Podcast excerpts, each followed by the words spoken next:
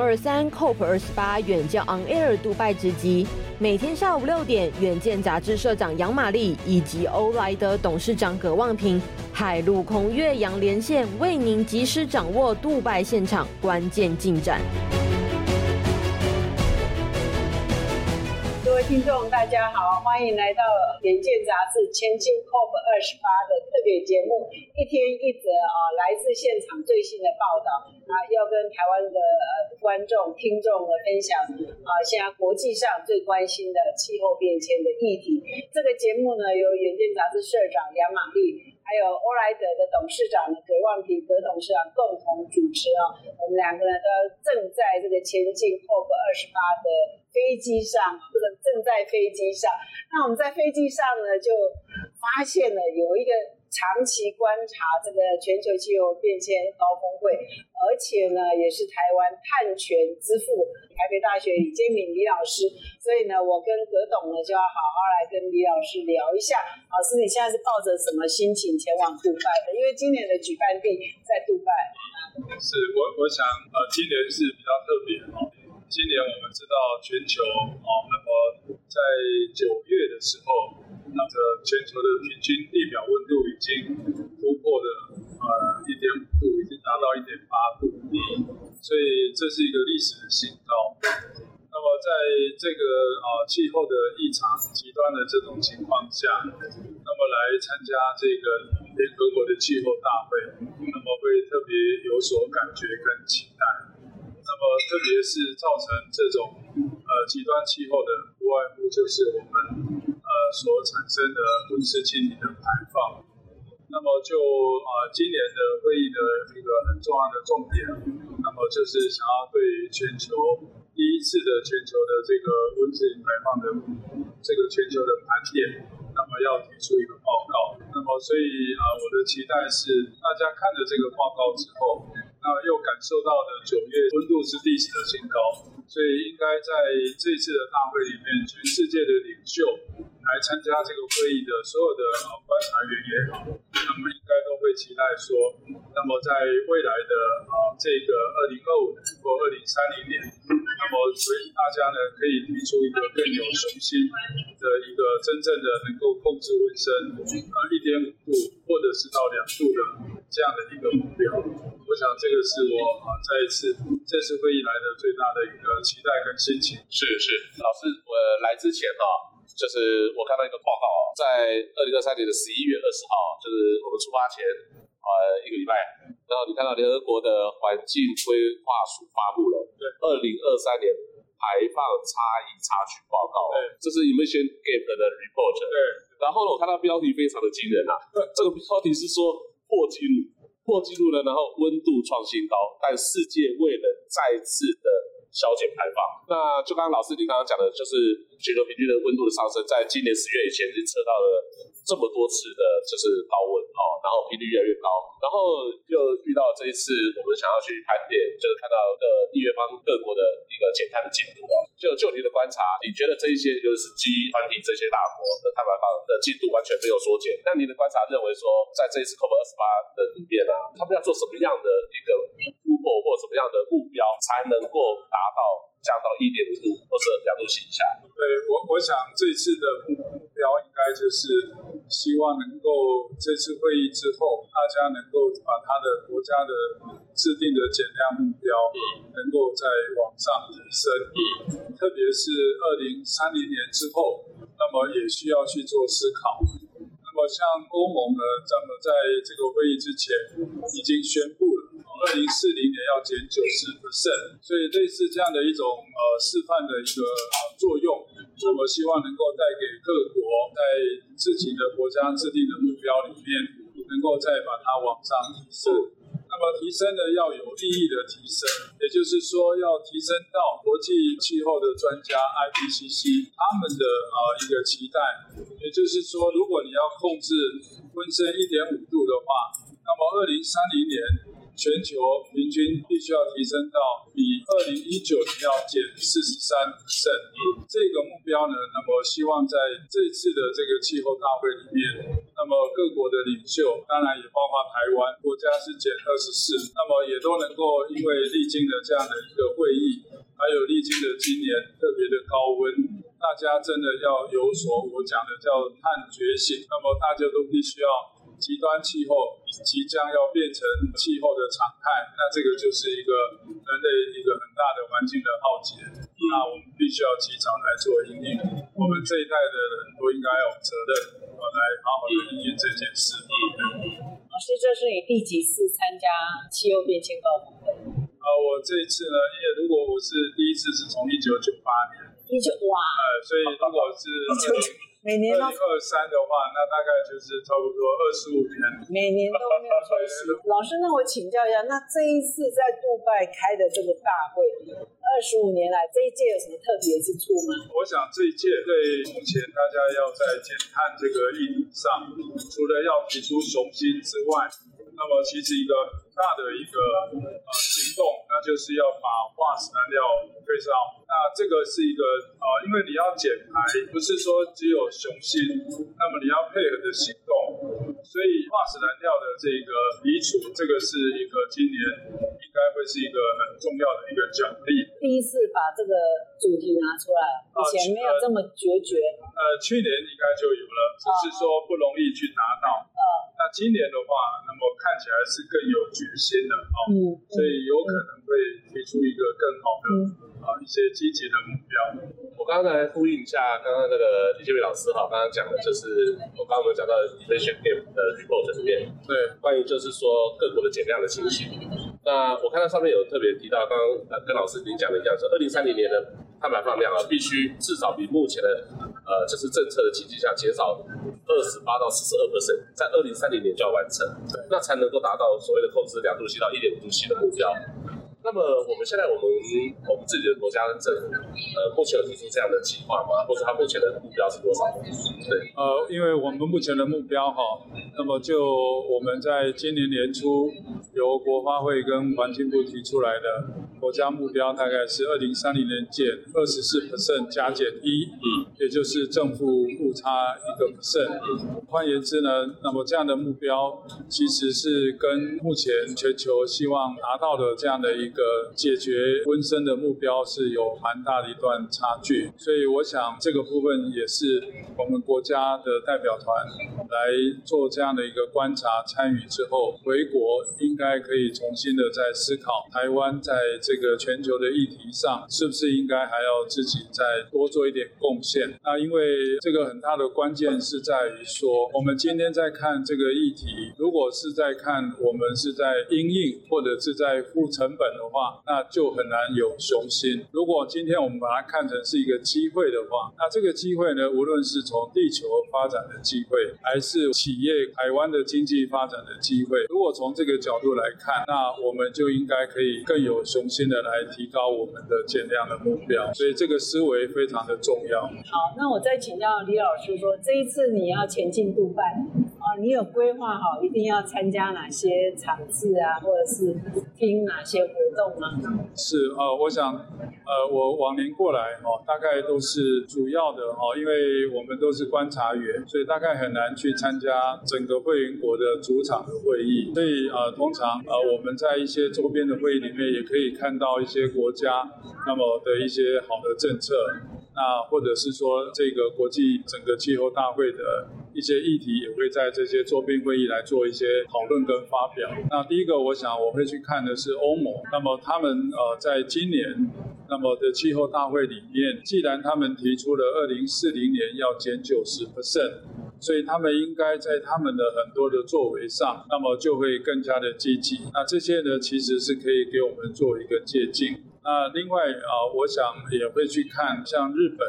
那日本呢，它每一年啊，那么都会提出很多的呃这些新的减量的一些科技，那都很商业化。所以我觉得这个部分呢，也很容易让我们可以来做学习。所以我想这个部分呢，也是我会去观察的一个重点。那另外呢，这次的会议里面，那么特别是在金融这个议题上，那也是非常非常的重要。那么因为啊，我们的金融主要重要是来自于两个方面，一个是减排呢需要有资金，第二个我们调试呢更需要大量的资金。那因为呃现在减排如果要提高雄心，这个资金就很重要。那另外我们调试呢，那么呃现在缺的资金的缺口更大，所以未来呢更需要有这个金融在这个资金上的益助。所以我想这个金融的未来在它的一个减排跟调试的一个布局上，那我想这个也是在这次里面啊我会特别来观察。那此外啊，我想我会再特别去观察的是，因为极端气候已经来了，所以在粮食、在水资源，这个对台湾来讲，还有能源这三块的一个呃调适。它的脆弱，那么国际的经验怎么样去做这个阴影？那这个也是我会去做观察。那另外一个观察是 Article Six，就巴黎协定的第六条。那因为它涉及到就是未来呃提升各国的减量雄心的一个非常重要的一个激励的作用。这个在今年来讲啊，那么他们也呃积极的在做这个讨论。那我相信在今年呢，应该会有一个比较明确的一个进展。那这个进展呢，那么会对于我们国家未来在成立这个碳权交易所之后，那么应该可以怎么样来跟国际上的这个。巴黎协定的第六条，还有国际的自愿性的市场，那能够去做一些连接，那这些大概都是我啊在这次里面会特别来关注的。刚刚老师讲到说巴黎协定第六条这件事情，我在出发之前，我访问了非常多的就是关心这个这次会议的很有趣议题的朋友，也就是在这两年在巴黎协定第六条部分非常的关心啊。那我们知道在有趣圈里面，我们都常常称老师是安全之父嘛，啊，对，所以也趁这个机会，我想让听众朋友们了解，就是。是关于这个第六条的部分，因为在第二台没有讲到，就是减碳排成果的国际转移这个部分，我们是非常期待了哦。那因为希望它变成一个全球的一个共同的市场。那但是以您的呃专业的观察哦，虽然台湾并非缔约国的成员，那是不是也有机会参与像是日本的这些呃多边联合意见的一个机制，或者是像瑞士和秘鲁这类的双边合作的协议的减排机制？而且我们知道现在最大的碳权交易市场在甚至是可以说是中国了。哦，对，那这样的发展，那就我刚刚这样的呃部分呢，就老师您的观察，呃，在台湾的这一些呃企业，给的期待，或者国家政府可以呃帮助我们做什么？对，的确哈，因为这个巴黎协定第六条，它有分六点二条跟六点四条，是那六点二条主要是针对国家的一个制定减量贡献的。这个激励的作用，也就是说，如果你的 NDC 做得呃更好，那么你就可以拿到刚刚啊、呃、这个葛董提到的，那就是所谓的 ITMOS 哦，就国国际可移转的减量的成果。是，那它可以算是一个国际的碳权，那主要是从国家的角度可以来挹注你国家的减量的啊、所需要的费用，所以这个是从联合国呃缔约国的啊、呃、这个呃才有办法参与，所以台湾基本上。大概不容易来参与这个六点二条，那六点四条呢，就针对的是企业来做这个减碳的投资，这很类似以前的 CDM 哦，那他现在称它叫这个 SDM，就永续发展的机制。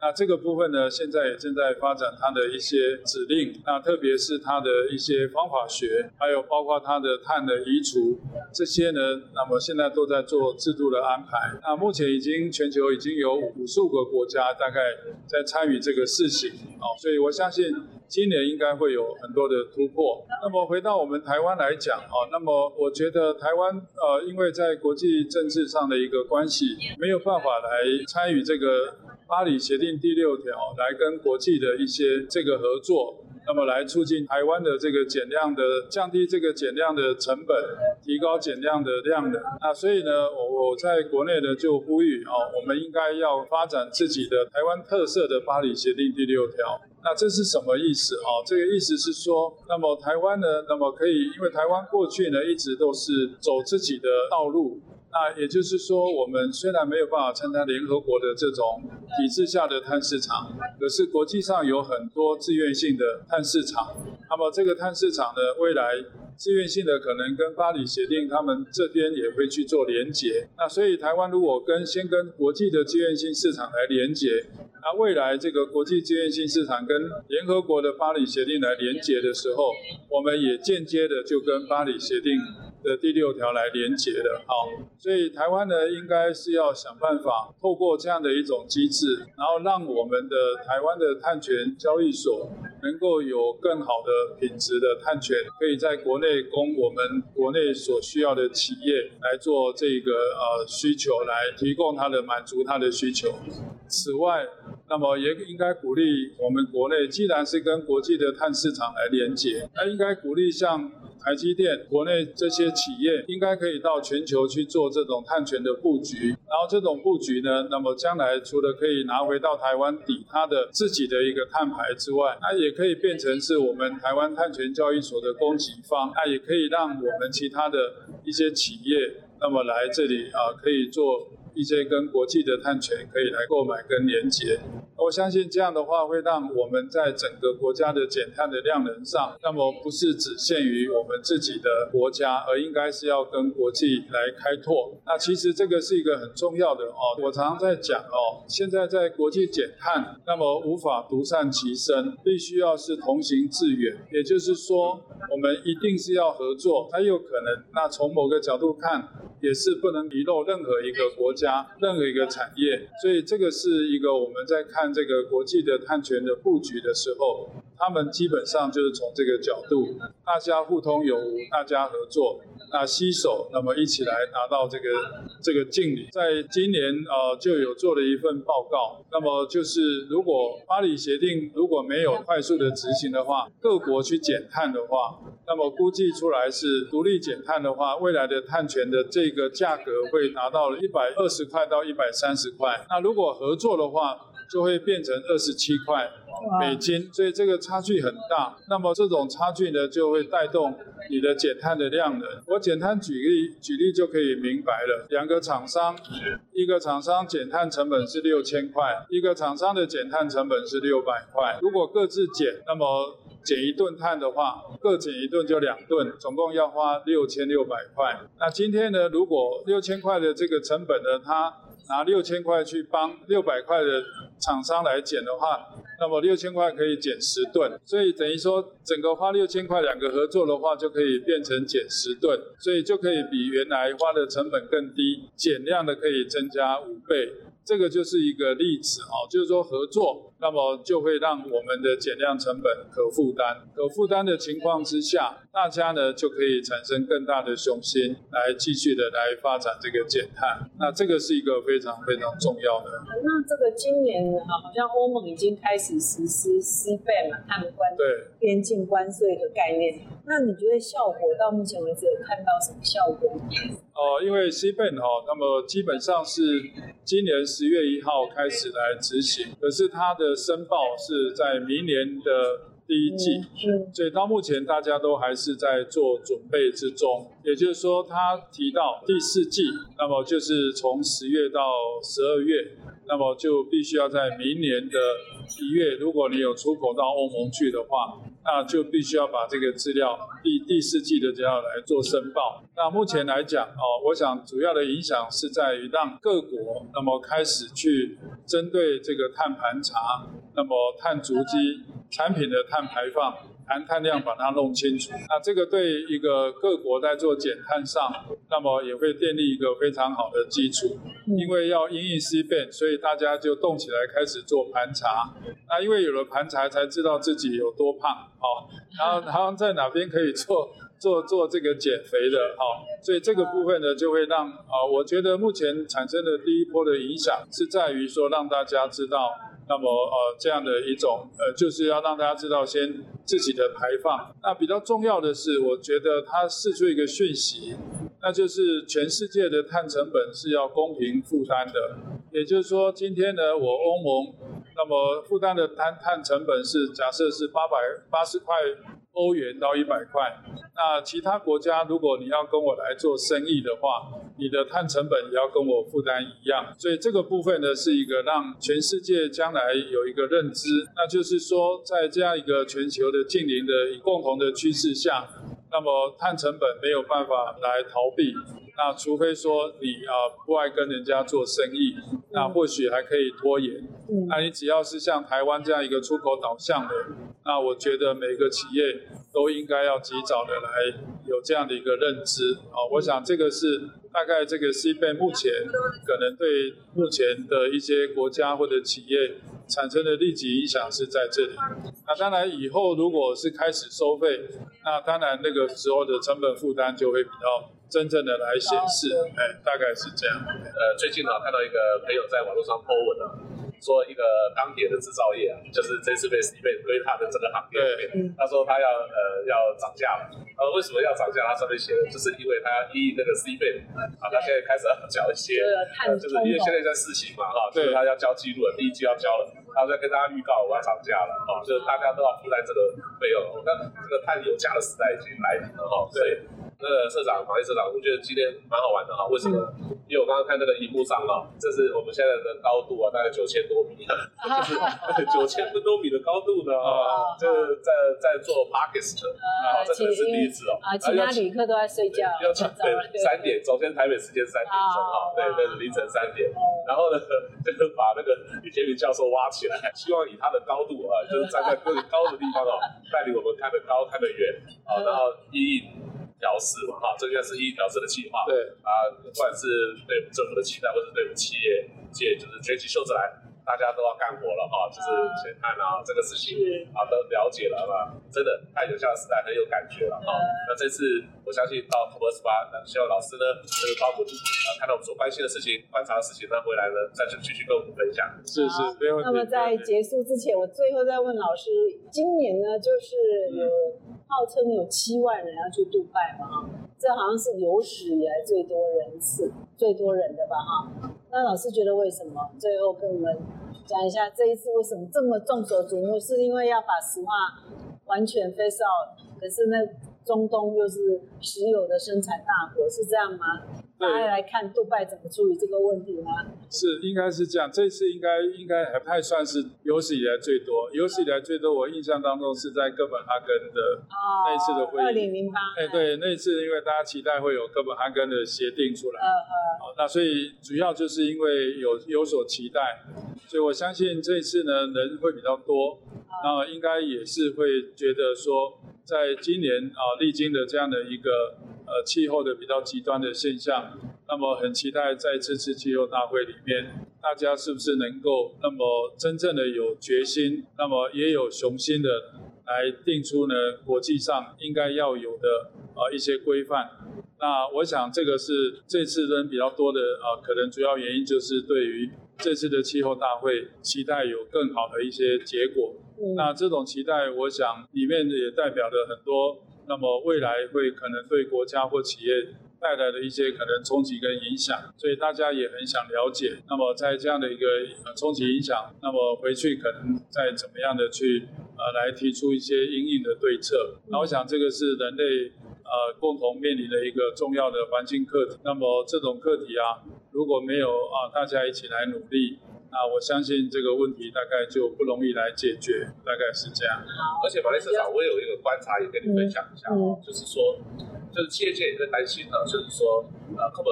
呃，就是二十八 K 的很多的政策跟目标，他可能还不熟悉。然后呢，你知道我们这两年大家其实很重视 ESG 嘛，哦，这个国内就是非常重视，因为他们希望能够呃，就是企业要以这个风险来做调试，来做这些政策、企业政策的一些改变。好，那要能够追得上，呃，就是一调适气候变迁这些事情，然后就发现一件事情，似乎按照目前我们讨论的事情跟内容跟盘点来讲，好像我们会担心，就是说未来哈，如果企业没有做减碳，根本就称不上 ESG。是哈，就是说根本就是说你没有做减碳，你根本就是你你讲的那些内容根本就不用去考虑了，因为这是最基本而且是最迫切的需求。对，所以我觉得这一次刚刚您讲的说那么多企业会来关心和看这里，就是他们想要把它纳入在公司的呃就是呃策略的计划之中，必须要去执行。哦，这是企业界就是生意在观察的时候，所以这次参与的感觉好像还有参与的人好像有这这次台湾的企业家出席的也蛮多的，对，就国泰金控啊、立山金控啊，还有我们的科技业啊，像彭双浪啊、友达彭双浪，呃，还有一些这个民间团体也很多啊，所以应该是有史以来台湾人参加 COP 最多的一次。对，如果是，如果是台湾，应该算是这一次算是比较多的一次。那那原因就是跟刚刚葛董讲，大家对气候变迁还有碳排这件事情的重视，在 ESG 要做很多了，但是光减碳这件事情就搞死大家了。而且这个 COP 二十八还有一个特色哦，它号称是最包容性的，啊，除了主席的争议以外啊，还有就是最有包容性的，就他开放的少数民族啊，开放的就是多元性的声音进来。啊，甚至呃，就是区域性的领导人都可以进来，所以这次他想号称是说呃，叫做包容，呃，就是多元包容，多元多元，没有关系到人权。所以主席有一点争议的意思是说，因为我们要把石化燃料完全 phase out，可是我们这一次大会主席是国，呃，就是阿布达比的国家能源公司的石油公司，国家石油公司的董事长。不过他他们也有再生能源啊，是的，他也是兼再生能源的董事长，这样。好，那我们。今天呢，在空中哦，啊，谢谢李老师啊，啊，一起来接受我跟葛董的访问。那现在我们都还没有到现场啊，所以明天呢，啊，我们呃一抵达现场呢，会再给我们听众呢，我们的观众呢带来最新第一手的现场的分享。谢谢李老师，谢谢谢谢两位主持人，谢谢谢谢。谢谢